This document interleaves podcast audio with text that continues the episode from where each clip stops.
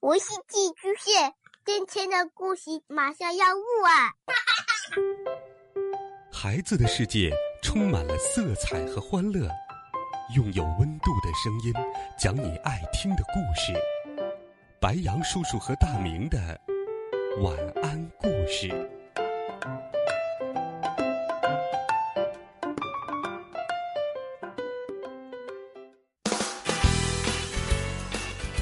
小朋友们、同学们，晚上好！欢迎收听白羊叔叔讲故事。今天，白羊叔叔继续给你准备了世界经典童话《小飞侠彼得潘》，一起来听第四集《飞行途中》。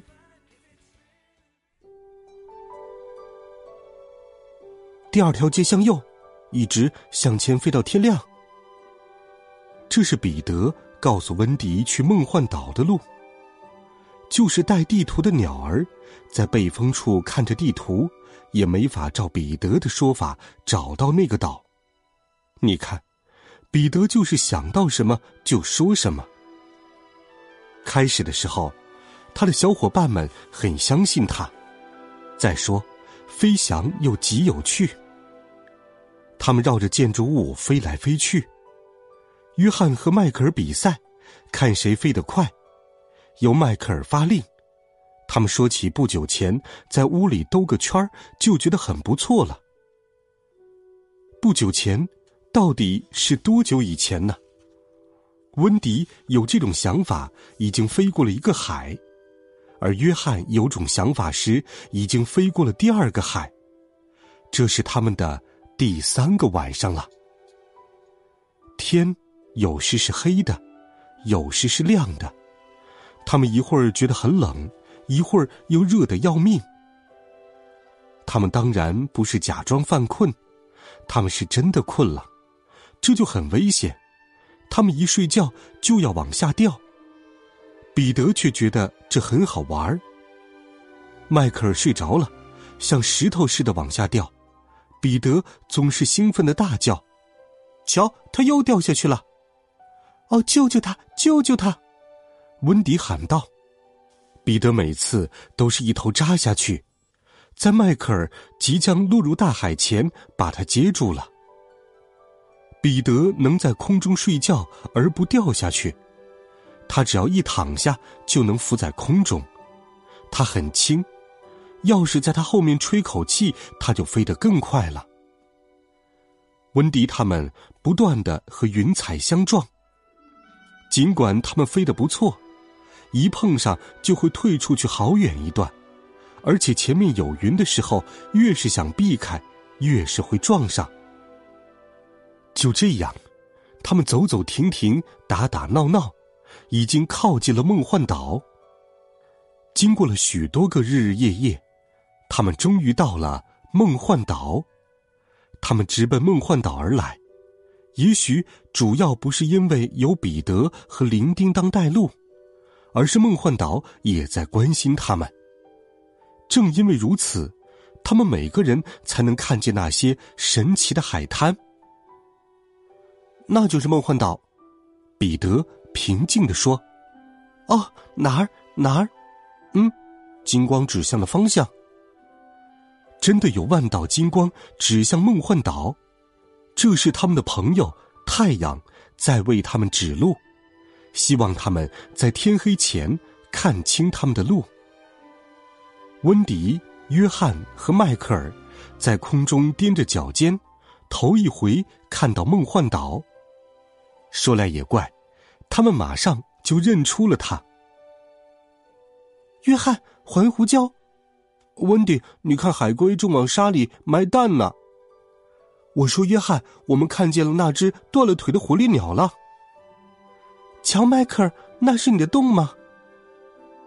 他们知道的不少，彼得有点不高兴。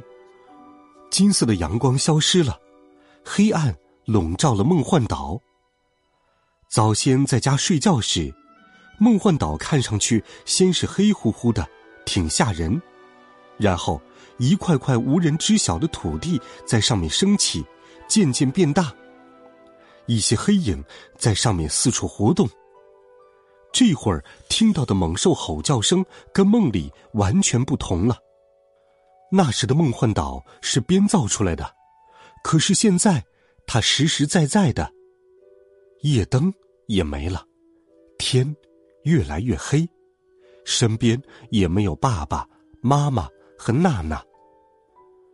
本来他们一直是分开飞的，现在都挤到了彼得的身旁。彼得满不在乎的神情没有了，眼中闪着亮光。现在，他们正在一个有些怕人的岛屿上空，他们飞得很低，有时树梢擦脚而过，在空中看不到什么吓人的东西，他们的飞行还是相当艰难。他们不让咱们降落，彼得说：“哦，他们，他们是谁？”温迪战战兢兢的问，但是彼得没有回答。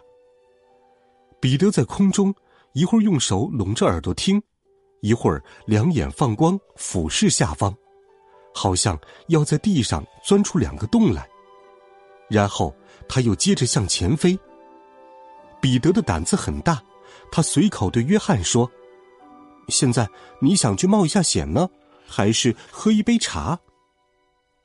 温迪赶紧说：“要先喝杯茶。”迈克尔感激的把手搭在了他的肩上。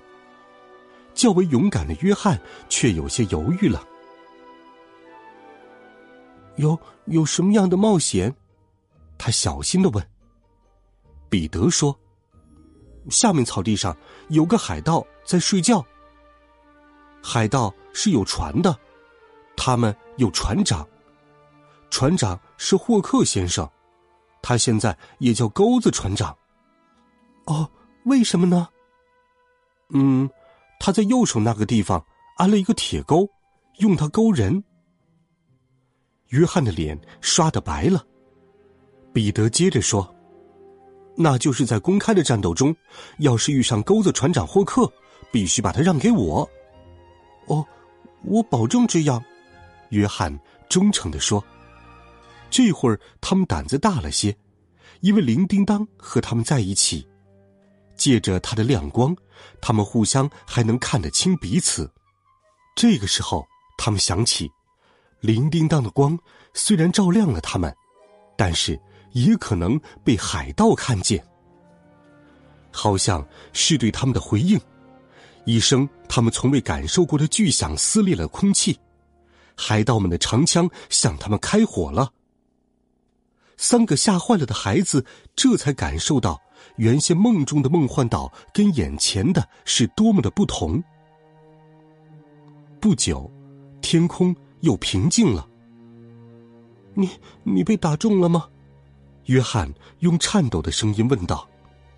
不知道，我还没检查过呢。迈克尔小声的回答。其实谁也没有受伤。不知道是铃叮当突然生出来的主意，还是早就想好了。这个时候，他又从彼得的帽子里蹦了出来，要叫温迪倒一次大霉。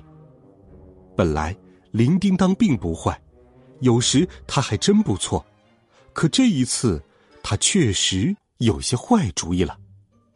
可怜的温迪还能怎么样呢？他喊着彼得、约翰还有迈克尔。得到的只是可笑的回声，他一点都不知道，铃叮当对他的美貌有些嫉妒。他迷迷糊糊、跌跌撞撞的跟着铃叮当，殊不知，铃叮当带着他飞向了厄运。好了，孩子们，这一集小飞侠彼得潘的故事，白杨叔叔就给你讲到这里。温暖讲述，为爱发声。每天，白杨叔叔讲故事都会陪伴在你的身旁。我们明天见，晚安，好梦。